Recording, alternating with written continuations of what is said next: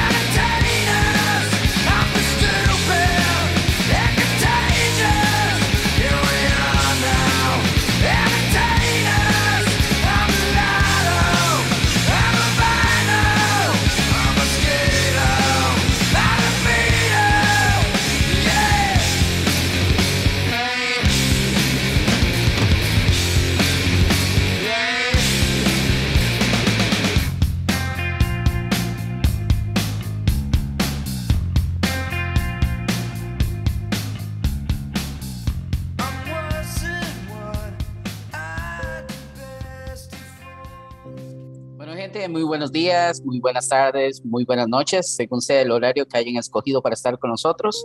Hoy tenemos el placer de irnos nuevamente al, al continente europeo, nos vamos hasta Barcelona y tenemos con nosotros nada más y nada menos que a Nacho. No voy a decir el apellido porque ya estuvimos eh, hablando un poquito sobre el mismo y eh, prefiero no equivocarme a la hora de pronunciarlo. Nacho, muchas gracias por haber aceptado nuestra invitación a formar parte del podcast eh, Citas Ciegas y tus primeras palabras para la gente que, te escucha. Pues nada, gracias a, gracias a todos los que nos estén escuchando y gracias a ti, Ronald, por, por tener el placer y el honor por, por, em, invitarme. Para mí, yo he estado chequeando y escuchando eh, el podcast que, tienes y la verdad es que me ha parecido increíble la cantidad de gente que interesante que tienes por allá, de la comunidad española por doquier, por alrededor del mundo. Así que el placer es mío. Eh, gracias por invitarme. No, no, y como te digo, nuevamente muchas gracias por aceptar la invitación.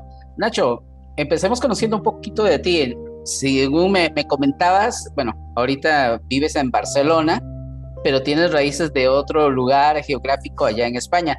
¿Dónde nace realmente entonces Nacho? Pues es una buena, es una buena pregunta.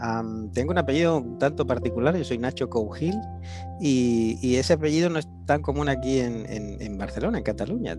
es más común en, otro, en otra área, por decirlo así, del, extremo opuesto de, España, que es Galicia. Y es curioso porque además en Galicia muchas veces que la G se pronuncia X. Entonces el apellido, mi apellido se acaba nombrando como Nacho Cougil con una X. Y es gracioso porque, claro, aquí soy eh, digámoslo así, algunos me conocen como el gallego y en Galicia soy el catalán. Entonces tengo esa media, media, como te diría, media parte gallega y media parte eh, catalana. Mi familia es medio de aquí y medio gallega, aunque tengo, yo te diría, más sangre gallega que catalana por historia. Ok, pero ¿naces en Barcelona o naces en Galicia? Nazco aquí, nazco aquí. Soy nacido aquí, mi hermana también es de aquí, mi mamá también es de aquí, y en cambio mi papá y toda la familia, por decirlo así, de mis abuelos, pues son, son gallegos, pero soy, soy catalán. Y dentro de tus primeros años de infancia, Nacho, ¿qué, recuerdas? ¿Cómo era tu vida cuando eras, cuando eras un niño? a ver, eh, en, nuestro... Em, ha cambiado mucho la, sociedad para acá, te diría, y recuerdo, por ejemplo, eh, yo, yo nací aquí en Barcelona, pero mis padres fueron a vivir a las afueras de Barcelona, un suburbio, por decirlo así. Y, por aquel entonces, ponle que estábamos hablando cuando tenía 5 o 6 años, pues en aquella época había mucho terreno, mucho espacio libre para jugar, mucha zona no urbanizada y mucho campo para jugar. Y yo siempre estaba con, con, mis primos, con mis amigos, jugando a la pelota en el, en el... Recuerdo mucho tiempo yendo al colegio a jugar a la pelota cuando acabamos la clase y recuerdo muchas veces ir en bicicleta a la otra punta del pueblo, a la otra punta de la ciudad, eh, pues, pues como supongo todos los niños que pueden, ¿no? que cuando tienen ocasión pues salen al campo abierto a, disfrutar del espacio y a correr y a volver a casa cuando, cuando ya anochece y cuando sus papás le han dicho, ¿dónde estará mi hijo o hija? Y, y, dentro de esas experiencias que viviste de, de, niño, a ver, te jalaste, como decimos aquí en Latinoamérica, alguna torta, eh, torta de, decimos cuando, cuando haces una travesura de esas mayúsculas, porque nos dices que acostumbrabas a irte a los extremos de la ciudad y nos pasó con, con, Javier que nos contaba una historia de que se perdió en un bosque como por más de ocho horas y no aparecía y hasta que la policía forestal y todo el mundo llegó a intentar ver dónde estaba y él estaba tranquilo ahí jugando con unos niños en, eh, en, en otro sector distinto donde estaba su familia. ¿Qué recuerdas de, de esa infancia que te hayas jalado eh, eh, esa travesura y, y, que recuerden tus familiares, que recuerden tu mamá, tu papá o tus hermanos y dice, ¿te acordás cuando tal y tal cosa? Y que, es, mm. que sea objeto de, de conversación en familia cuando se reúnen. Yo Ah, esta es buena, ¿eh? Yo, yo de pequeñajo era un, era un chaval bastante bueno. Era, era de hecho, como mi papá fue maestro, pues yo no podía ser eh, solo por la educación y por, el hecho de tener a un maestro en, casa, pues no tenía la capacidad de ser el malo de la clase, ¿no? Y el malo del grupo. Y entonces, pues sucedía que yo era como el, chico bueno, siempre he sido como el chico bueno, al menos en la educación básica, en lo que aquí llamábamos la, la EGB. Y entonces, ¿qué pasaba? Que yo tenía eh, muchas ganas de hacer un montón de cosas, pero por el hecho de que era el, hijo del profesor, pues justamente había muchas cosas que no podía o que no podía hacer o que sabía que era consciente que pues si hacía alguna cosa mala sabía que luego mi papá iba a venir detrás y me iba a cascar doble, doble castigo para entendernos. Entonces yo no, recuerdo muchas trastadas, sí que recuerdo cosas que hice mal y cosas que incluso eh, algún accidente que tuve que, que, la familia pues se asustó, pero bueno, supongo todos los pequeños tienen, tienen sus, problemas, digámoslo así, por haber, yo que sé, cogido la bicicleta y haber intentado ir por un sitio donde no podía y al final haber recibido una trompada tremenda y haberse hecho daño de verdad para tener que ir al hospital, por ejemplo, cosas así pero como, como trastadas que recuerde, la, la, trastada que recuerdo ya no era tan pequeño y recuerdo que era un poco más mayor y fue una, que seguro que mi hermana recuerda, que eh, yo me acuerdo haber hecho una buena que fue coger y engañar a mi hermana para encerrarla en el maletero del coche. Fíjate qué malo era. En ese momento sí que recuerdo haberle, haberle gastado la broma de decirle, no recuerdo exactamente qué es lo que le dije, pero conseguí convencerla de que se pusiera eh, dentro del maletero porque íbamos a hacer no recuerdo qué. Y recuerdo que al final cerré el maletero. Y cuando volvieron mis padres del, de dónde andaban, no recuerdo, estaban en, o fueron a buscar un, un, detalle o algo. Entonces digo, ¿y tu hermana dónde está? Pues, pues ¿dónde va a estar? No sé, no recuerdo tal. Y al cabo de un rato golpear ella el maletero y ah, que estoy aquí, que Nacho me encerró y tal. Y entonces pues mis padres me, me cogieron y me dijeron, vamos a buscar el castigo que te mereces porque esta es gorda. Y, pero bueno, fueron, no sé, minutos en los que yo estaba cansado de mi hermana o me enfadé con ella, no recuerdo. Pero sí que esta sí que, sí que fue una trastada buena, creo. Y de, pasando de, la era, de la época de, la niñez a la época de la pubertad, ¿a, qué te dedicabas tu tiempo? ¿Tu tiempo libre fuera de la parte de estudios y demás, en qué lo invertías directamente? Mira, si te digo que no tuve mucho tiempo para, para mí mismo, eh, da, la, situación que, que yo pues como te decía, la educación básica era el, hijo del profe y entonces significaba que yo llegaba a casa y en parte de los deberes que tenía del colegio, pues tenía los deberes que mis padres mi padre me ponía luego. Entonces acababa los deberes y sí que podía entonces salir a jugar. Cuando ya pasé la educación básica y fue al, a lo que aquí llamamos el instituto, entonces sucedió que yo ese salto de haber sido el mejor de la clase, pues ya dejé de serlo. Y entonces eso me exigía a mí mucho más, mucho más trabajo, mucho más estudio. Y aún así todo, recuerdo que mis padres me, me, requerían que fuera a hacer ejercicio, que es una cosa muy sana. Pero claro, tanto, tanto es así que yo llegué a hacer un montón de deporte. Yo recuerdo haber estado haciendo eh, fútbol, baloncesto, eh, judo, natación, y no sé si me dejo alguna más, creo que estas, pero, pero claro, eso significaba que a mí tiempo libre, tiempo libre no me quedaba mucho. Ya cuando, cuando digamos, los empecé a crecer, tuve, empecé a dejar algunos de los deportes, porque al final quería algo de tiempo para mí, y al final creo que me quedé con baloncesto y natación, por decirlo así, lo que sea el bachillerato, y al final acabé también dejando la natación, porque es que realmente ya estábamos elevando, por decirlo así, a escalas ya de casi pues campeonato de Cataluña, campeonatos regionales en el que hice muchísima natación. Yo ahora mismo me dices de hacer unas piscinas y digo, vale, pero a mí todo el, momento en que huelo ese olor a piscina me recuerda esa época en la que hacía, pues yo qué sé, 800, 1000, 2000, 3000 metros y, y, me recordaba esos periodos de hacer una piscina y otra y otra y otra. Aparte es, es una cosa que al final te da mucho tiempo para pensar, ¿no? Cuando estás haciendo piscina. Pero realmente luego cuando, cuando sales de ahí lo que estás pensando, bueno, yo quiero estar con los amigos, quiero ir a tomar algo, quiero ir a jugar, quiero ir a correr, pero seguir haciendo piscina no me, no me motivaba demasiado, la verdad. Y, y me dices que, bueno, eso fue previo a, la, etapa de ir al instituto.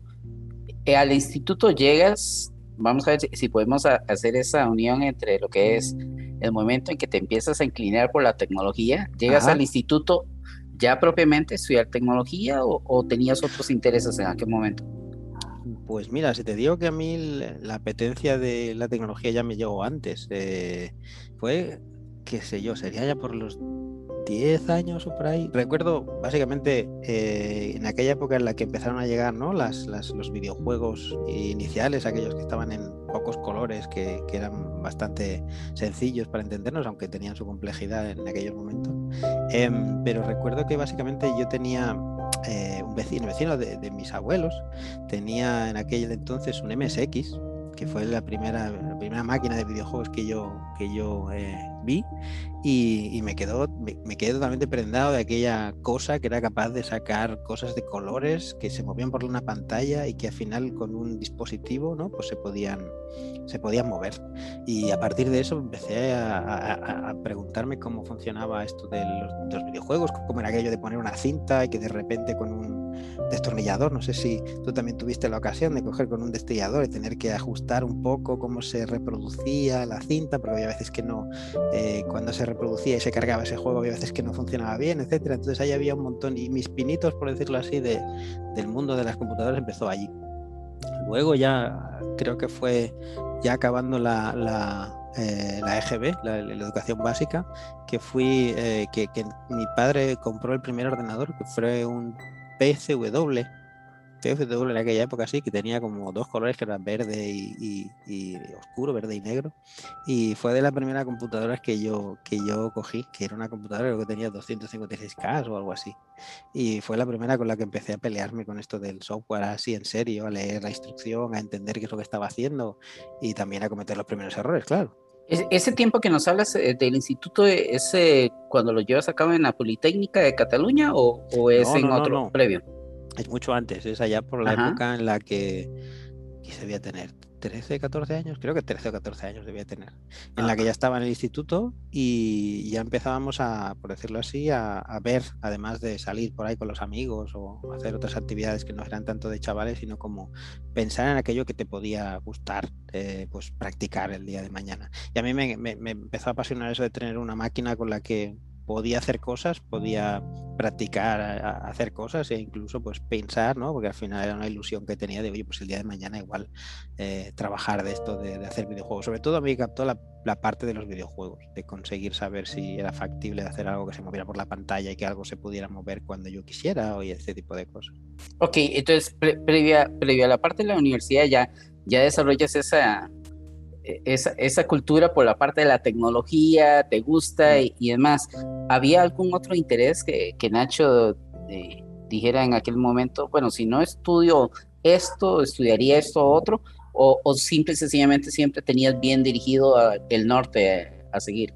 Mm, no, la verdad es que recuerdo, recuerdo con cariño los tiempos de Dante del computador. Lo demás sucedió que había amigos con los que seguí viéndome de la educación básica, que pues evidentemente también empezaron a tener sus propias computadoras. Eh, y luego yo tuve la, la, primera, mi primer PC, por decirlo así, un 286 si no recuerdo mal. Y a partir de ahí, claro, empezamos a meternos en el mundo de, del de lo divertido que era hacer cosas con, software, ¿no? De, bajarte el primer eh, juego, de compartirlo con los amigos, de aquellos disquetes de, de tres y medio que cabían ¿cuánto eran? 3,457 megas, no me acuerdo exactamente. 1,4. 1.4 megas. Pues sí, ya tenemos edad, ¿eh? 1.4. Sí, sí. de, hecho, es, interesante porque empiezas a hablar. Yo no tuve la, maquinita esta de cintas eh, tipo ah. cassette. Yo no llegué, sí llegué a jugar inicialmente, fue con una Commodore 64, que teníamos un, había un amigo que tenía una Commodore y ya fue, ahí fue donde empezamos a, a tener influencia un poco del lado de la tecnología, mm. pero eh, curiosamente a mí nunca me, me llamó la atención. De hecho, eh, casi todo el mundo llega y me dice, bueno, es que un informático por lo menos algo debe saber de jugar. Y curiosamente cuando nosotros eh, usamos juegos de algún, ya sea de PlayStation o demás, nosotros somos cinco en mi familia, somos cinco personas, mi esposa y mis tres hijos. Y curiosamente el último lugar siempre en los juegos soy yo. Ah. Y, y, eso que a mi esposa no le gusta jugar. O sea, yo nunca desarrollé esa habilidad por la, la parte de los juegos, pero sí me llamó mucho la parte de esa, como tú dices, de empezar a travesear, empezar a, ver código, a ver cómo se modificaba, que hacía cosas distintas. Eh, exacto. Y eso. Eh, previo a entrar, bueno, más que previo, sino ya propiamente en el tiempo de la, de la Politécnica, ¿qué recuerdas de esa, de esa etapa de tu vida? Oh, recuerdo recuerdo eh, un estudio, una, parte muy divertida en la que, digámoslo así, sea, aprendí por la parte, digámoslo así, de la experiencia, que básicamente esto software era un camino que tenía muchas cosas que aprender por el camino, porque claro, desde que te enfrentas a que lo divertido que es jugar es, es pues eso, una pasión en la que tú, pues como niño, esperas que poder dedicarte, y luego realmente te enfrentas al hecho de, por ejemplo, haber roto el primer ordenador, que justo pues pues me sucedió en, una época en la que eh, evidentemente te estaba aprendiendo. Y, es curioso porque, claro, yo en el, en el periodo en el que estaba en el instituto, mi pasión era esta y ahora que antes te respondo a la pregunta que antes me hacías, también había otra que era eh, escribir. Me gustaba escribir con unos amigos, hacíamos un, fanzine, recuerdo, del instituto en el que, un fanzine cómico, eh, satírico, crítico de lo que sucedía también en, la, en, la, en el instituto. Y era divertido porque, claro, yo era el informático del grupo, entonces hacía cosas, digámoslo así, para, para conseguir hacer el, el fanzine y le ayudaba un poco en la edición, así como pues eh, ayudar en, otras tareas como pues yo que sé, la edición de cómo funcionaría ese distribuirlo para que la gente no nos viera o cosas que pasaban a veces en los, en, los ordenadores del instituto, que bueno, pues había alguna cosa que no funcionaba medio bien o que funcionaba bien a veces cosas que nos, nos, llevaban a eso. Entonces, el, mi salto a la, a la, Politécnica fue, fue un poco más lento porque yo el primer año de carrera eh, no tenía una buena nota al haber, digámoslo así, tenido un, un, un, salto, digamos, bastante grande entre la educación básica y la educación, eh, digamos así, el instituto. Entonces mi, mi, nota media no fue tan alta y tuve que ir a estudiar a otra universidad. Pasado ese periodo, yo me pasé ese año, digámoslo así, primero de, de universidad en otra universidad. Tuve que desplazarme a otra ciudad, a Lleida. Y ahí pasé el primer año en la, en la Universidad de Lleida estudiando informática, con la cual después de ese periodo sí que me volví a la Universidad de, Politécnica de, Cataluña. Pero curioso de este año es que además de aprender lo que era la vida de universitario, que me permitió, digámoslo así, vivir al, al, tope, pues cómo se vive una, en una residencia universitaria y cómo son más o menos esa, esa vida de locura y estudio que supone estar fuera de, la vida de los, de los padres eh, y al mismo tiempo pues eh, hacerte ¿no? cargo de que bueno pues si no habías estudiado pues te tocaba estudiar lo que no habías estudiado en un periodo para conseguir sacar las asignaturas que tenías que sacar en el, en el, en el corto periodo de plazo que seguramente tenías cuando no te habías dado cuenta y además empecé a trabajar como, como informático que fue mi primer, mi primer cargo haciendo de, de responsable del aula de informática de la, de la residencia universitaria que fue también una experiencia de lo más, de lo más interesante. Entonces, me dices que estando en la Politécnica cambia un poquito ya, ya la ventaja de estar fuera, lejos de tu familia, ya no estás bajo, digamos así, por decirlo así, de alguna manera, bajo el control de tu papá en, cuanto a la parte de los estudios. Okay. ¿Qué pasa con Nacho? Entonces, siente como que ahora tiene más libertad, empieza, empieza a hacer cosas que no, que no se imaginaba que hacía. ¿Qué te acuerdas de, que, que hiciste en ese momento que hoy hoy siendo con tu madurez, con tus años de más, no hubieras hecho? Ostras, el primer año de universidad yo de decir que hice muchas locuras, pero muchas. Porque, claro, yo estaba estudiando fuera de, de casa de mis padres, aunque tenía una pequeña ayuda por una beca que conseguí, eh, al mismo tiempo fue algo, fue algo durillo porque al final tenía que, no teníamos todos los recursos que quisiéramos para poder permitirme estar todo el año, entonces la, la responsabilidad estaba en poder conseguir los, los eh, estudios mínimos para poder, poder continuar los estudios de informática. Pero la cosa estaba en que tampoco podía pasar, digámoslo así, todo el tiempo del mundo, pues disfrutando y haciendo lo que me diera la gana como, como joven universitario. Y entonces fue ese balance complejo de, de fiesta tras fiesta, porque pues, ¿para qué nos vamos a engañar? Era, era joven y, y, pues cada vez que podía y el cuerpo me lo permitía hacíamos una fiesta, íbamos a no sé dónde y conocías a otra persona y venía gente de fuera y siempre había un, qué, ¿no? Que te, que te movía a, hacerte, a irte a una fiesta o a jugar a lo que fuera, excepto estudiar. Y, y, eh, sí que decir que en ese momento igual lo que tendría que haber hecho es menos, menos ocio y más, y más estudio, más, ¿no? Más aplicar, como le llamamos aquí, más aplicar los codos en algún, en algún momento. Ahí sí que seguro que debiera, debiera haber hecho esa, esa parte, aplicármela más, por decirlo así. ¿Y en, qué, ¿Y en qué momento Nacho llega y dice, no, ya es suficiente, mucha fiesta, es hora de tomar esto en serio y necesito graduarme porque tengo que salir de aquí y empezar a producir?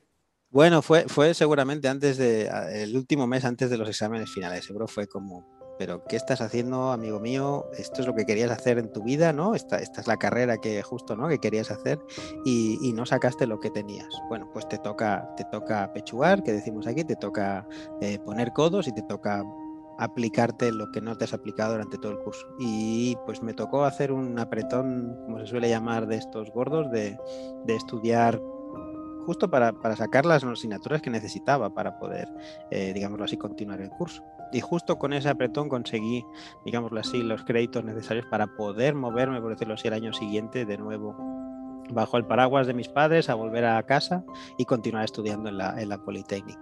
Pero ese primer año sí que lo tuve que pasar fuera de, fuera de casa. Ok, de la Politécnica llegas a estar en la Universidad Abierta de Cataluña. Uh -huh. Ahí sacas tu nivel de, de bachiller en, en, ciencias de la computación. Cuéntanos un poco de esa etapa, porque tengo entendido que la Universidad Abierta es una universidad hoy, hoy por hoy es una institución a distancia, pero ¿cómo, sí. ¿cómo fue tu, tu proceso por ahí? Pues mira, fue muy curioso. Yo, eh, de hecho, la primera ingeniería, la, la, la, diplomatura que saqué en la Politécnica, la UPC, me llevó más tiempo de lo, de lo esperado. No, no, porque me fuera difícil, de, de hecho, fue por varios motivos. El primero fue porque este primer año que pasé en la Universidad de Lleida, pues me pasó factura, porque al final pues no aprobé todo lo que debiera. Pero luego cuando fue a la Politécnica fue, fue, fue, muy directo, fue a curso por año, porque eh, la verdad es que el contenido que daban y cómo lo había, cómo estaba diseñado, por decirlo así, a mí no me fue nada complicado, sobre todo viendo estudiado pues el, el nivel, digámoslo así, de ciencias básicas que tenía de, del instituto.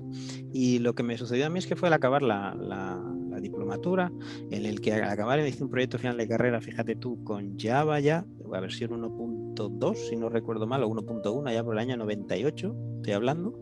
Y entonces acabé ya el proyecto final de carrera eh, con dos otras compañeras fíjate tú qué curioso, compañeras en, en, nuestra, en nuestra profesión. Acabando el proyecto final de carrera, me dije a mí mismo que, que, que, que no iba a estudiar otra carrera más de, de ingeniería, porque la ingeniería de informática, digamos, la, la, la, de cinco años, porque ya tenía suficiente para poder dedicarme al mercado laboral.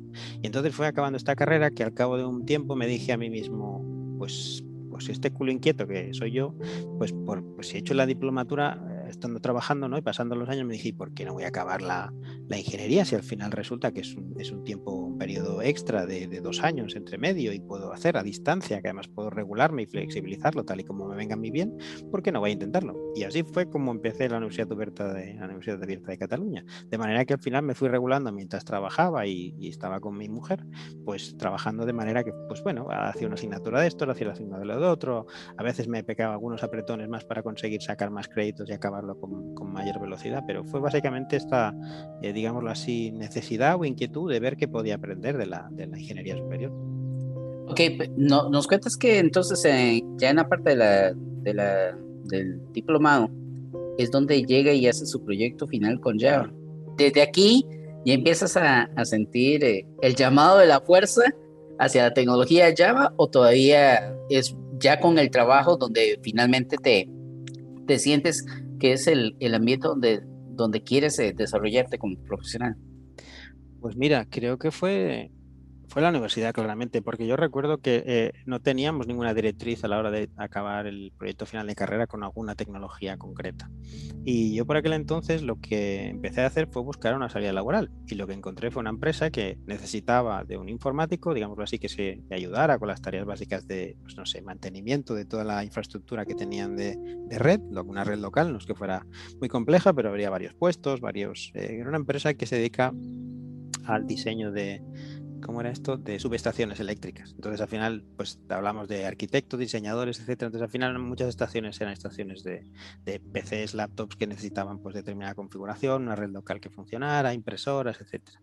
Y ahí fue cuando empecé, ¿y si haces un proyecto final de carrera con nosotros? Ya que llevas un tiempo trabajando y de repaso, pues mira, mientras vas trabajando, vas estudiando y vas haciendo el proyecto final de carrera. Y así fue como lo empecé a hacer eh, inicialmente. Y por eso también me llevo más tiempo del debido, porque al final, en lugar de ser algo que nació de la universidad, fue algo que nació del sector empresarial y por ende, pues, pues llevó más tiempo, porque pues, hoy llegaban con unos requisitos, ya sabes cómo va esto, el día, llega, el día que viene llegan con otros, y, y un muchacho que yo en aquel entonces, acabado recién de la carrera, pues ¿qué iba a hacer? Pues evidentemente siempre íbamos a hacer la siguiente funcionalidad, y siempre el módulo crecía, y siempre iba creciendo.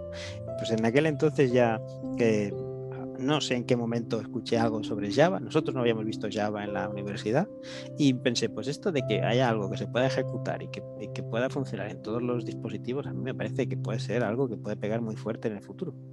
Y pues parece que no, nos equivocamos algunos. Ok, vamos a hacer un pequeño brinco, Nacho. Vamos a irnos a hace 10 años aproximadamente atrás. Hace 10 años estabas ahí fundando y organizando lo que se llamó el primer grupo de Java, Java User Group de Barcelona. Cuéntanos cómo es que se, cómo se da esa, esa historia. Ostras, pues mira, esa historia, como todas las historias buenas, pasan en los bares, ¿no? La, la primera, las buenas ideas dicen que siempre salen ahí.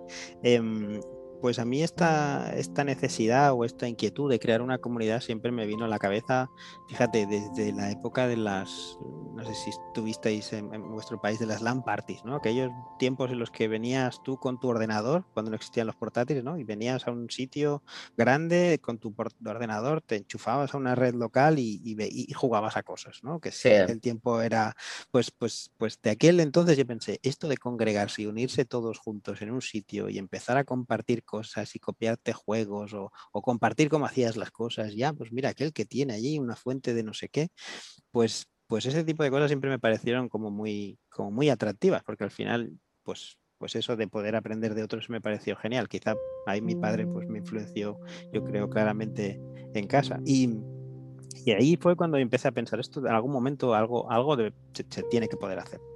Cuando trabajé, empecé a trabajar, por decirlo así, fui pasando por diversas compañías y una de ellas fue una consultora en la que realmente pues me di cuenta que necesitábamos un espacio para compartir cosas. Y con otras personas pues, pues sucedía que veían ese tipo de cosas trabajando en otros lugares, pero no sabíamos ese, de ese espacio cómo se tenía que generar. Hasta que conocí a un grupo de gente que formaban parte de lo que era el grupo de desarrolladores de Google de aquí de Barcelona, que en aquel entonces se llegó a llamar androides, que creo que es una web incluso que sigue existiendo a día de hoy.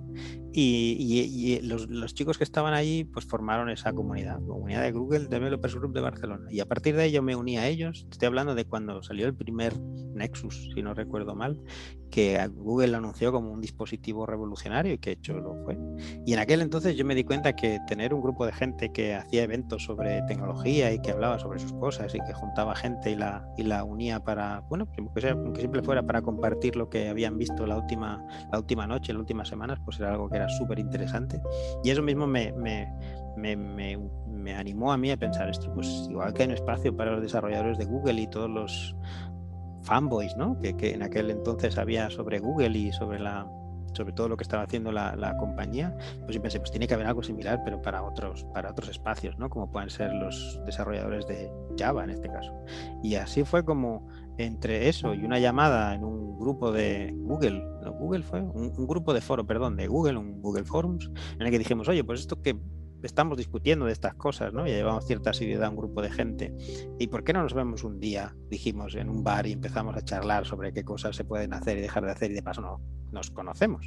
Y así fue como empezó esta, esta historia de la comunidad de usuarios de Java. Nos reunimos allá, apareció una persona que se dedicaba a hacer formación sobre Spring, eh, que resultaba que era una persona pues bastante reconocida, Sergi en el sector, en el sector, eh, digamos así, de desarrollo de Java y Spring en, Barcelona y alrededores.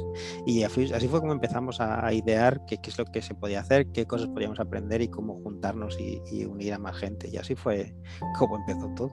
Y bueno, eso fue hace 10 años, eh, Nacho.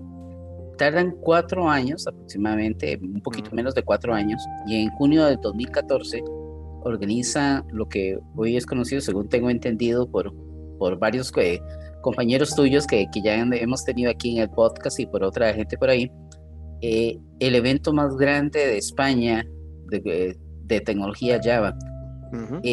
¿cómo, ¿Cómo te atreves a dar ese paso, a llegar y, a organizar un evento? Porque para las personas que hemos estado en, en, en ese proceso de, de, llegar y organizar y ponerse detrás de lo que es, es un evento de, de una envergadura donde donde no estamos hablando de que posiblemente van a ser dos o tres personas las que van a, ir a una charla, eh, sino ya es un grupo importante. Eh, ¿Cómo te atreves a, em, embarcarte en, e, en, ese, en ese proyecto? ¿Quiénes te ayudan en el proceso y cómo es que se da eh, propiamente la conferencia del grupo de usuarios de, en Barcelona? Pues es una muy buena pregunta. Em, la cosa está en que la comunidad de Java, de aquí de Barcelona, como como tal, pues empezamos, no sé, poquito a poco, por decirlo así, como todas las, como todas las comunidades, y no sé, bueno, sí que sé debido a qué, básicamente, porque empezamos a hacer los eventos y pues a medida que íbamos creciendo, pues la gente hablaba de nosotros y invitábamos a gente de fuera. A veces viajábamos nosotros a otras conferencias y también difundíamos, oye, tenemos una comunidad en Barcelona, ¿por qué no algún día, ¿no? Algún speaker relevante o no relevante, es igual. Porque algún día cuando vengas por Barcelona o hablas con alguien y que te pasas algún día y charlas con nosotros y tal. Y entonces, debido a ese networking que de manera innata pues nos iba surgiendo a medida que íbamos nosotros también viajando, etcétera, pues fuimos conociendo mucho más gente y eso hizo que pues básicamente los eventos que veíamos realizando en Barcelona pues fueran como más asiduos. A veces hacíamos un evento cada mes, a veces hacíamos dos eventos por mes, a veces incluso hacíamos más. Y eso generó cierta actividad y asiduidad que la gente pues estuviera animada a participar. Eh, eso junto con el hecho de que ya pues teníamos cierto rodaje, pues llegó un punto en que Alex, de hecho, compañero de, aquí de Barcelona y eh, Java Champion y un, gran conocido aquí de, nuestro equipo, por decirlo así. Pues en una de estas nos, vino a decir una, en una barbacoa, de hecho, que nos invitó a casa suya, nos dijo, oye, y, ahora que ya esto de la comunidad pues ya es algo como constante y tal, y ya, ya, lo tenemos por la mano, ¿por qué no organizamos algo más? ¿Por qué no organizamos algo más grande? ¿Cómo algo más grande? Sí, pues un evento que congregue en lugar de durante diferentes eh, días y tal, pues no sé, una conferencia, ¿qué tal? Y ah, pues mira, suena, suena interesante. Pero entonces, bueno, claro, es que hay que dedicarse y tal, y vamos a juntar, eh, pues no sé, 500, 600 personas.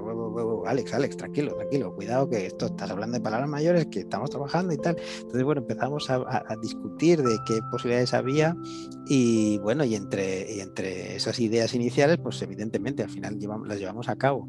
Eh, la realidad es que hubo mucha gente que estuvo participando en aquel entonces, pero también eh, recuerdo que, por ejemplo, yo me quedé sin, sin trabajo en un periodo y, y además iban a hacer mi, pequeña y pensé, bueno, mira, qué mejor momento para dedicarme a, en cuerpo y alma a esperar a que llegue mi pequeña, mientras tanto puedo, eh, con todo mi pasión y el esfuerzo que pueda, dedicarme a, preparar lo que pueda de esta conferencia.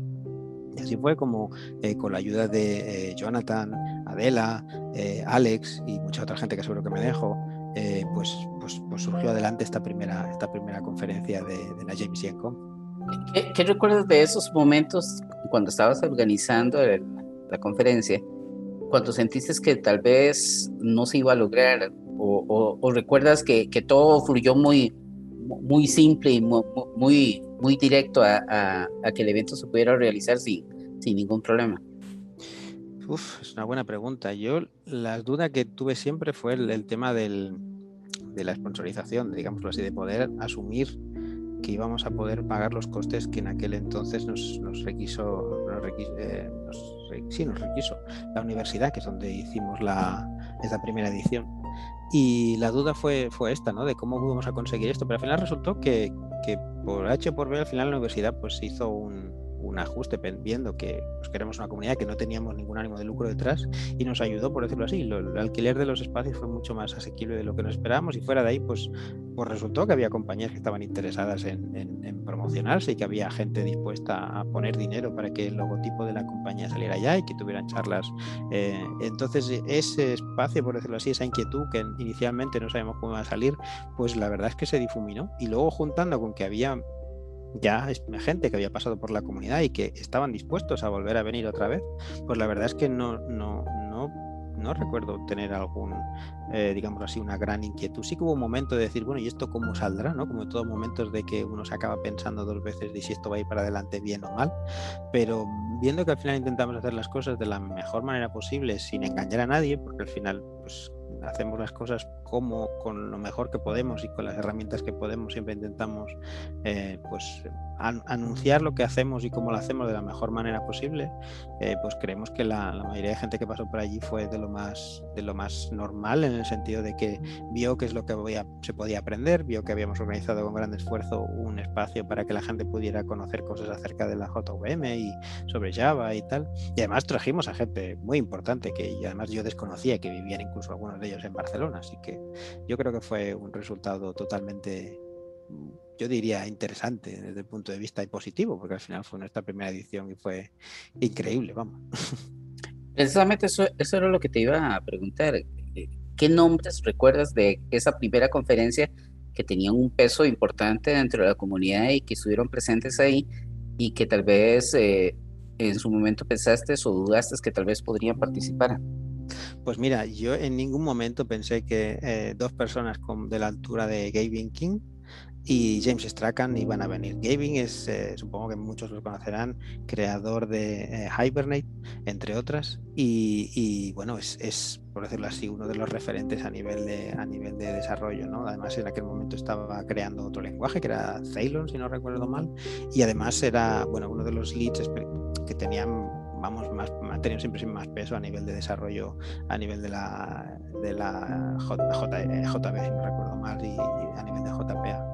Aparte que me parece que está involucrado en otros cientos de, plataformas y proyectos eh, eh, relacionados. Y también tuvimos a James Strachan, que si no recuerdo mal es el, el creador, si lo digo bien, de de que era uh, ActiveMQ, me parece recordar, y Fabricate, si no recuerdo mal, entre otros proyectos que también ha estado, eh, ha estado involucrado en muchísimos otros proyectos y es uno de los creadores de Groovy también, si no recuerdo mal. O sea, dos estrellas, por decirlo así, dos, dos pedazos de, de, gurús del desarrollo relacionado con la JVM que realmente venían a nuestra primera edición sin casi sin conocernos. O sea que fue algo para mí fue algo como, bueno, no me lo hubiera imaginado en la vida. Yo siempre hubiera pensado que iba a ser una primera edición de, de primeras, eh, de, gente, digamos así, más accesible, más cercana, pero fíjate tú, la primera edición ya tuvimos a gente que era capaz de hacer esta, estos, estos, estos rockstar para entendernos que realmente habían hecho, bueno, que habían demostrado ya de sobra su, su experiencia y su nivel de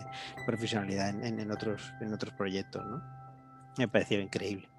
¿Qué, anécdota te, acuerdas en ese momento con ellos? Que, porque generalmente nos ha pasado mucho a la gente que estamos en comunidades y además cuando tenemos a estas estrellas de, de firmamento a nivel de tecnología y que realmente, como vos decís, que se conocen en toda la...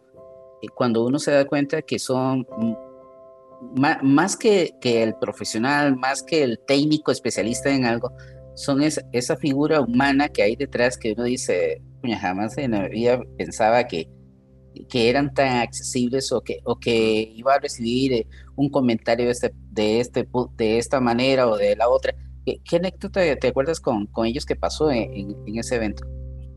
Ahí me, ahí me, vas a pillar. Tengo, tengo memoria muy difusa en algunos momentos, pero sí que recuerdo que hicimos una, una cena en un chiringuito de la playa de Barcelona, en la que recuerdo que había varias personas que venían del norte de Europa y, se quedaron un poco impresionados del, hecho de que estábamos en un lugar, pues imagínate, en verano, en Barcelona, al lado de la playa, y recuerdo también que estábamos cerca de una playa nudista. Em, precisamente por ahí quería llegar, porque, porque resulta que cuando tenemos a Vila nos cuenta la historia, qué pasa ahí, entonces queríamos escuchar tu versión para, para ver qué, qué tanto difiere de la versión que Vila nos, nos contó. Pues fíjate, pues fíjate que yo no, me lo explicó Jonathan, yo no estuve al tanto de que hubo personas, eh, digámoslo así, que estuvieron, eh, digamos así, en primera persona viendo esta situación. Yo estuve seguramente en otro lado de la, de la cena y no, no vi esa, esa situación, pero sí que me acuerdo que Jonathan después nos lo, lo comentó. Eh, pero vamos, que básicamente al final estuvimos en un sitio súper agradable en el que, pues, pues imagínate, ¿no? Estábamos en verano, en una zona en la que se veían las luces reflejadas de todos los rascacielos y de toda la zona. Y, y, que mucha gente incluso decía que, bueno, pues que si tenían que irse a bañar, pues que se fueran a bañar.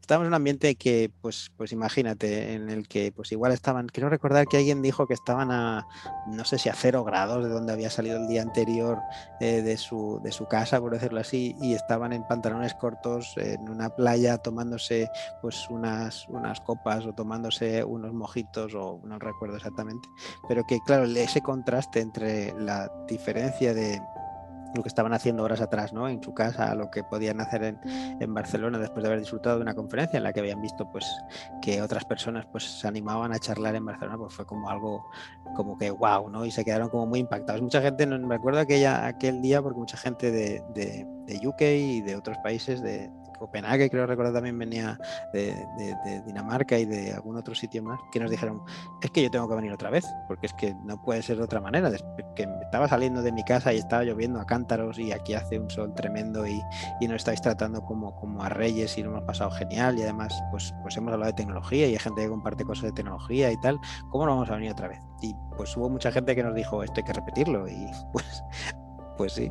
¿Qué tanto Nacho, ¿qué, tanto nos vino a cambiar la pandemia con, el evento? Pues mira, nos cambió, nos cambió y bastante diría. Nosotros eh, el 2019 tuvimos que cancelarlo básicamente porque no, bueno, no podía ser de otra manera. Al final eh, todo esto nos cogió, pues creo yo veo como a todos, ¿no? muy desprevenidos en el sentido de que pensamos que sí que era factible hacer un evento en el que juntáramos de nuevo ¿no? a la comunidad de desarrolladores, pero realmente tuvimos que cancelarla porque primero no sabíamos eh, cómo íbamos a, a afectar ¿no? a, nivel, a nivel de, digamos así, empresarial, qué empresas iban a estar dispuestas a venir y qué impacto iban a tener en ellas pues determinada representatividad, que seguramente pensamos que sería más baja, pero es que además había otra serie de interrogantes que desconocíamos, es que cómo íbamos a enfrentarnos a esta pandemia, qué pasaba en el caso de que alguien ¿no? pues tuviera una enfermedad y pues pudiera, o sea, todo lo que venía alrededor del 2019 no tuvimos otra más de, por motivos de seguridad y por motivos de que donde creemos que tiene que haber una conferencia presencial tiene que ser algo que todo el mundo esté dispuesto a disfrutar y que no tengamos ningún riesgo, etcétera. Pues en 2019 no fue, no fue, no hubo posibilidad. Este 2020 pensamos eh, estoy diciendo al revés, fue en 2010, 2020 donde tuvimos que hacer, perdona, estoy trasladando un, año porque ya realmente no sé dónde vivo. 2020 fue, fue cuando tuvimos que aplazar, por decirlo así, la conferencia, la última presencial fue en 2019 y este 2021 eh, tuvimos que hacerla en virtual porque pensamos que iba a ser factible de nuevo hacerla en formato presencial, pero de nuevo eh, pues los indicadores hacían que no fuera, no fuera posible.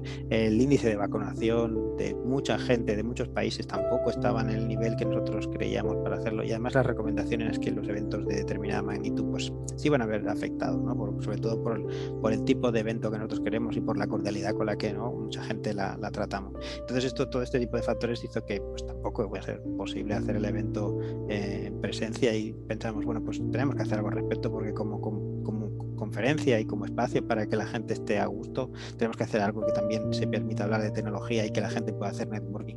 Y sí, tuvimos que hacer un evento virtual que todos sabemos que no es lo mismo, pero intentamos buscar esa manera ¿no? de que la gente estuviera en contacto, de que pudieran hacer networking, de que pudieran hacer ese pequeño espacio de café o de, llámale, de, de, sí, de espacio para que pudieras charlar sobre aquello que te gustó o no te gustó, que tú haces de otra manera o que pudiste aprender de otra persona o de otro compañero sobre eso que acaba de hablar el, el speaker actual.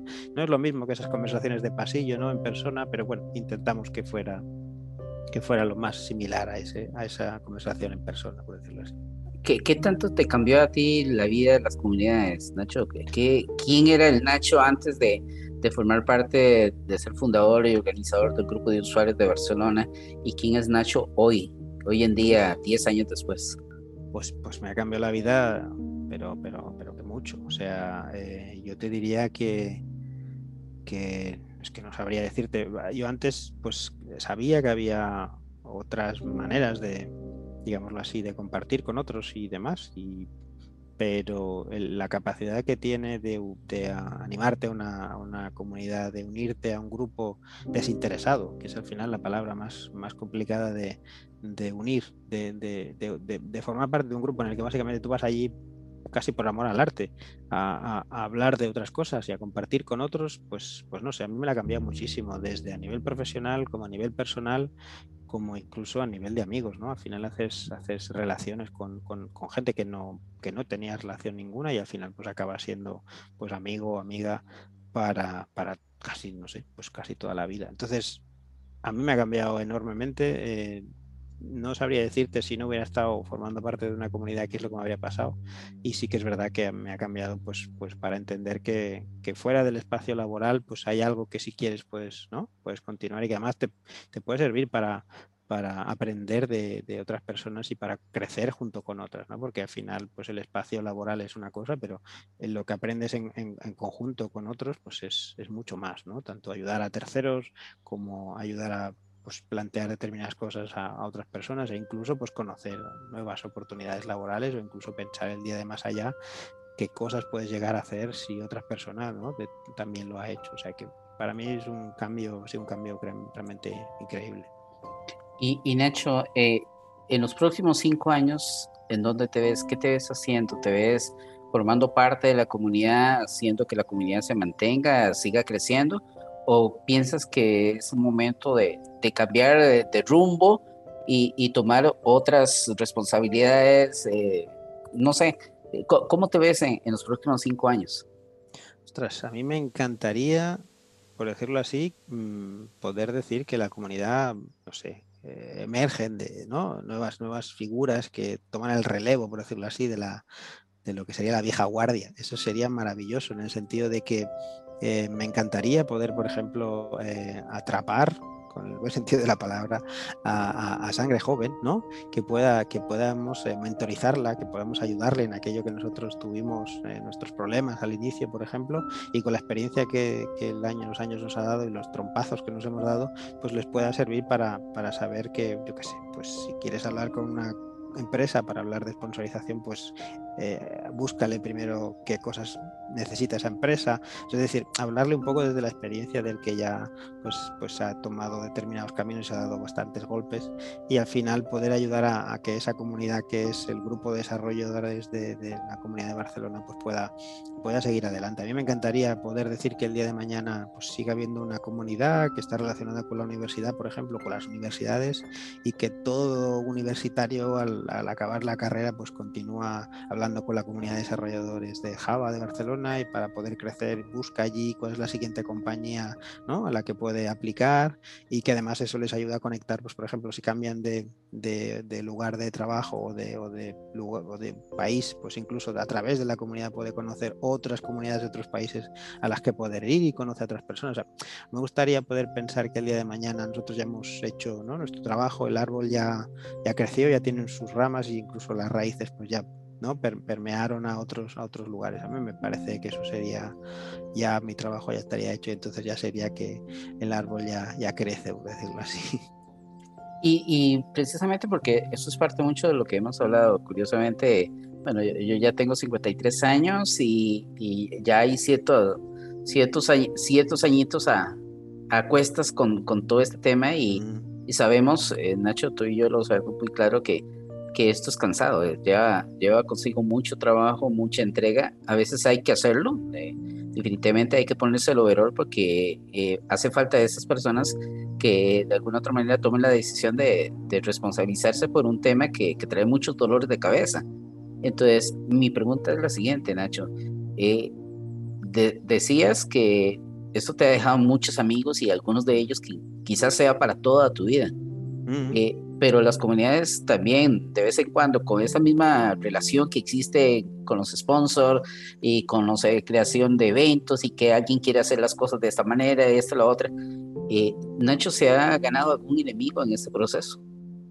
Claramente, seguramente sí. Es decir, hay, mucha gente con la cual pues no, no, habré, no habré entrado por el buen camino o incluso eh, pues habré conseguido, digámoslo así, eh, no atraer o no, no conseguir convencerle. La manera en la que hacemos las cosas es un poco particular en la comunidad porque el ser algo desinteresado, pues cualquier intento de, ah, digámoslo así, de... Eh, secuestrarlo ¿no? bajo una, una única manera de, identificarse, ¿no? Pues no es la, pues no es la, no, creemos que sea la correcta, porque creemos que esto es algo que todo el mundo debería poder participar sin ningún tipo de afán de, obtención ¿no? de, beneficio. Y, y eso hace que evidentemente mucha gente no esté de acuerdo, ¿no? porque al final hay mucho tiempo que muchos les hemos dedicado, hay muchas ganas de hacer las cosas por el bien de, de, la comunidad y eso hace que pues evidentemente mucha gente no esté, no esté de acuerdo, porque al final es tiempo que uno ha dedicado de, quitarse de otras cosas de su vida y evidentemente eso hace que pues, mucha gente incluso ah, pues se acabe, acabe notando.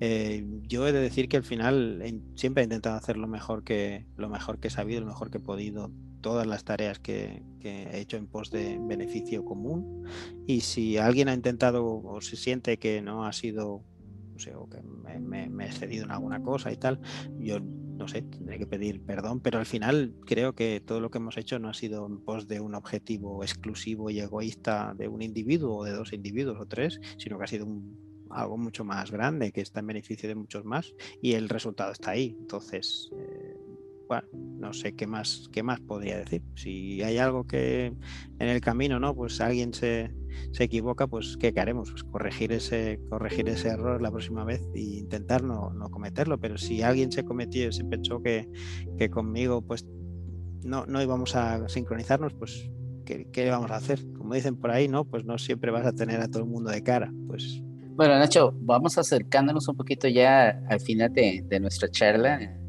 en esta casi hora de, estar conversando, pero hay, hay, tres puntos que quisiera tocar y, siempre al final de las charlas hacemos un poco más para conocer un poco de, la forma de pensar de, de cada uno de, nuestros invitados. A ver, tú tienes una pata en España, República, y tienes, vives en, en, en Cataluña como tal, en Barcelona. ¿Qué piensas? ¿Cataluña como república independiente ah o como parte de España y, en este movimiento que, en estos días no solamente la, comunidad de Cataluña la que sea la que, ha avivado nuevamente el deseo de, independizarse de, España, hay otras comunidades que están en lo mismo, pero ¿qué, piensas tú? Tú como como como cata, como, gallego y como, como gallego del otro lado.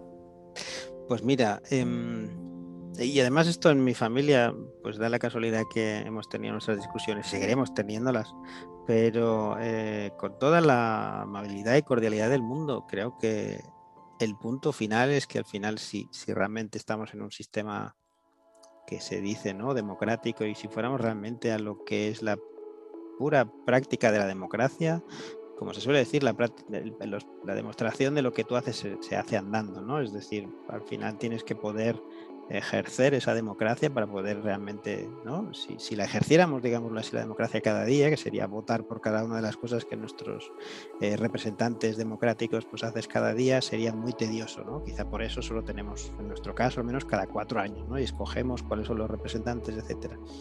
Yo creo que esta situación en la que hay algún grupo de personas que no se sienten identificados con el hecho de que Cataluña esté dentro de España y a la inversa, es totalmente respetable y sería, mi opinión es que sería, debería ser en un sistema democrático natural, pues pues decir, poderle facilitar a la gente el poder opinar sobre ello y poder poner una, una, boleta, ¿no? un boleto y decir, oiga, pues ¿usted opina? ¿Que Cataluña siga dentro de España, sí o no?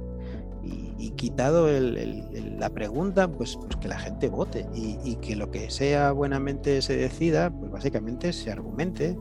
Si usted está a favor, pues vote a favor, si está en contra, vote en contra, con los argumentos a favor y en contra de ello. Yo justamente estoy, además a nivel personal creo que es algo que es sano para una salud democrática de un país y además yo me inclino a favor de la balanza de que sí, de que Cataluña pues, tenga su independencia, porque tengo un sentimiento también catalán que me hace pensar que Cataluña pues, tiene un sentimiento nacionalista eh, importante, porque además mi lengua materna siempre ha sido el castellano, pero además considero que hay cosas de, lo que es el Estado español que no se, no se sincronizan, no sintonizan muy bien con, con la manera de sentir catalán y aunque tenemos el idioma español y castellano, pues, pues bueno, pues hay cosas que algunos no, creemos que, podamos o que tengamos que poder seguir continuando esa, esa, esa, historia conjunta. Pero con toda la tranquilidad y la amabilidad del mundo, no pasa nada si, si, seguimos siendo juntos. Pero bueno, no sé, es como cuando tienes a una familia ¿no? y tienes que a, alguien de la familia, pues no te cae muy bien. ¿Qué vas a hacer? No podrás decidir que de mañana partes la familia, sigues viendo a la familia, ¿no? Pues esto es un poco, lo veo un poco así. El final seguimos formando parte de la familia, aunque pues parte de la familia quizá no quiera seguir formando parte de ella. Bueno, Nacho, a ver, esto es un programa que no tenemos censura, así que es válido cualquier cosa. Ajá. ¿Cuál es esa frase innombrable que podemos hacer nombrable el día de hoy que dice Nacho cuando mete la pata, cuando dice la cagué, no debí de haber hecho esto? Yo soy, intento ser lo más eh, intento levantar la mano siempre que, siempre que he metido la pata y, si es algo a nivel de código, pues igual me sale un, algo tan sencillo como, ah, y esto lo hice yo, ¿no? Esa cara de cuando miras tu código de, años pasados y es como, no puede ser, no puede ser que hiciera yo esto. Eh, pero si es algo en plan que la lié, pues no, te sabría decir. Hace mucho tiempo que no tengo el recuerdo de haber hecho algo así como la lié, pero no, me no soy de las personas que me cueste decir, oye, es fallo mío, mm, perdón, mm, me equivoqué, lo siento muchísimo, perdóname y te pido mil disculpas, pero no me sale esa... Eh, no recuerdo ese momento en el que dije, Dios mío de mi vida, ¿qué he hecho ahí? ¿no? Eh, recuerdo momentos de, de haber revisado mi código de tiempo atrás y decir, madre, la que estaba yo haciendo aquí este día, pero no recuerdo algo más gordo, por decirlo así. Ok, perfecto, Nacho. Nacho, y para terminar nuestro programa, veamos, ¿cómo te gustaría que empezáramos el podcast? ¿Qué canción te gustaría escuchar al puro principio? ¿Cuál es el tipo de música que te gusta? No necesariamente tiene que ser algo propio, originario de, de tu región, pero ¿cuál es, ¿cuál es esa canción? Generalmente los informáticos nos encanta mucho la música y yo no, yo soy uno que yo no puedo trabajar si no estoy escuchando música. Paso básicamente todo el día conectado a Spotify y, y, en mis listas y demás. Pero ¿cuál es tu canción preferida que te gustaría como parte de este programa al principio? Ostras, ostras, está difícil, ¿eh? Porque eh, a mí me gusta también mucho la música y me, me, gustaba, porque claro, con esto de la pandemia me gustaba mucho ir a conciertos. Eh, siempre he sido de, de, de escuchar rock, siempre. Y una cosa que siempre he pensado que algún día tenía que hacer es saber Metallica. Me gusta mucho Metallica como grupo. He tenido la infancia, digámoslo así, de mi época grunge.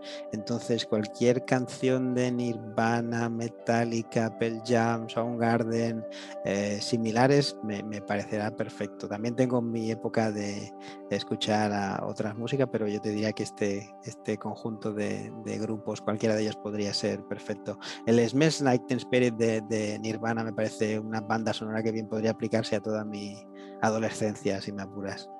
Bueno, Nacho, de verdad, muchas gracias por haber eh, rescatado un poco de tu tiempo. Ya sabemos que ya es bastante tarde, son casi las 23 horas tuyas allá en, en Cataluña. No hay problema. Nada más me queda enviarte desde acá, desde Costa Rica, al otro lado del Atlántico, un fuerte abrazo. Muchas gracias de verdad por, por haber aceptado haber estado con nosotros. Y te dejamos a ti para que cierres el programa. ¿Qué, mensaje le quieres dejar a la, gente de las comunidades para que se sigan integrando y sigan eh, activamente trabajando con, con ellas? Pues eh, decirles que no tengan, que no tengan reparo en, en, unirse a una comunidad y si al final es un espacio, como decía antes, ¿no? De no de donde hay cero presión, cero riesgo y al final cualquier cosa que, por ejemplo, pasa en tu trabajo que no te atrevas a comentar, pues justamente ese espacio es uno de los espacios más adecuados, porque al final resulta que todo aquello que pues, no sabes si se hace así en todos los lugares, justo ahí puedes hacerlo y preguntarlo sin ningún, sin ningún problema. Entonces creo que hay mm, cualquier motivo por el cual puedas acercarte a una comunidad, eh, yo creo que es positivo para aprender, para conocer a otros, para compartir experiencias, para también para llorar en el hombro de otro, porque al final hay un poco de psicólogo también de escuchar a otros cómo se quejan y cómo sufren en otras cosas, y también poder ver si tu oportunidad laboral, quién sabe, está el día de mañana también ahí, eh, porque a veces pues surgen oportunidades el día de mañana y conoces a gente que el día de mañana te abre las puertas. Así que para mí yo diría siempre acércate a una comunidad. Si no tienen una cerca, busquen cómo crear una, una en, su, en su lugar, en su ciudad, en su provincia, donde fuera, porque al final van a ver eh, que, la gente se va a unir, que va a empezar a crecer ese, ese espacio de una, dos, tres, cinco, diez, quince, veinte personas y verán que luego al final esto acaba siendo un espacio increíble de gente que no para de aprender y de compartir. Y nada más, yo para mí ha sido un placer, Ronald, eh, encantado de estar en el, programa y para mí un fuerte abrazo también desde, desde Barcelona, que aunque es un, es un poco tarde a estas horas, para mí es perfecto poder charlar contigo y poder, poder de haberte ido compartido de algo acerca de mi, de mi vida. Un placer, de verdad. Por hoy, nuestro tiempo de procesamiento ha finalizado. Este fue Ciega, el podcast oficial de Oracle de BACR.blogspot.com. Nos hablamos en el próximo ciclo de CPU. Y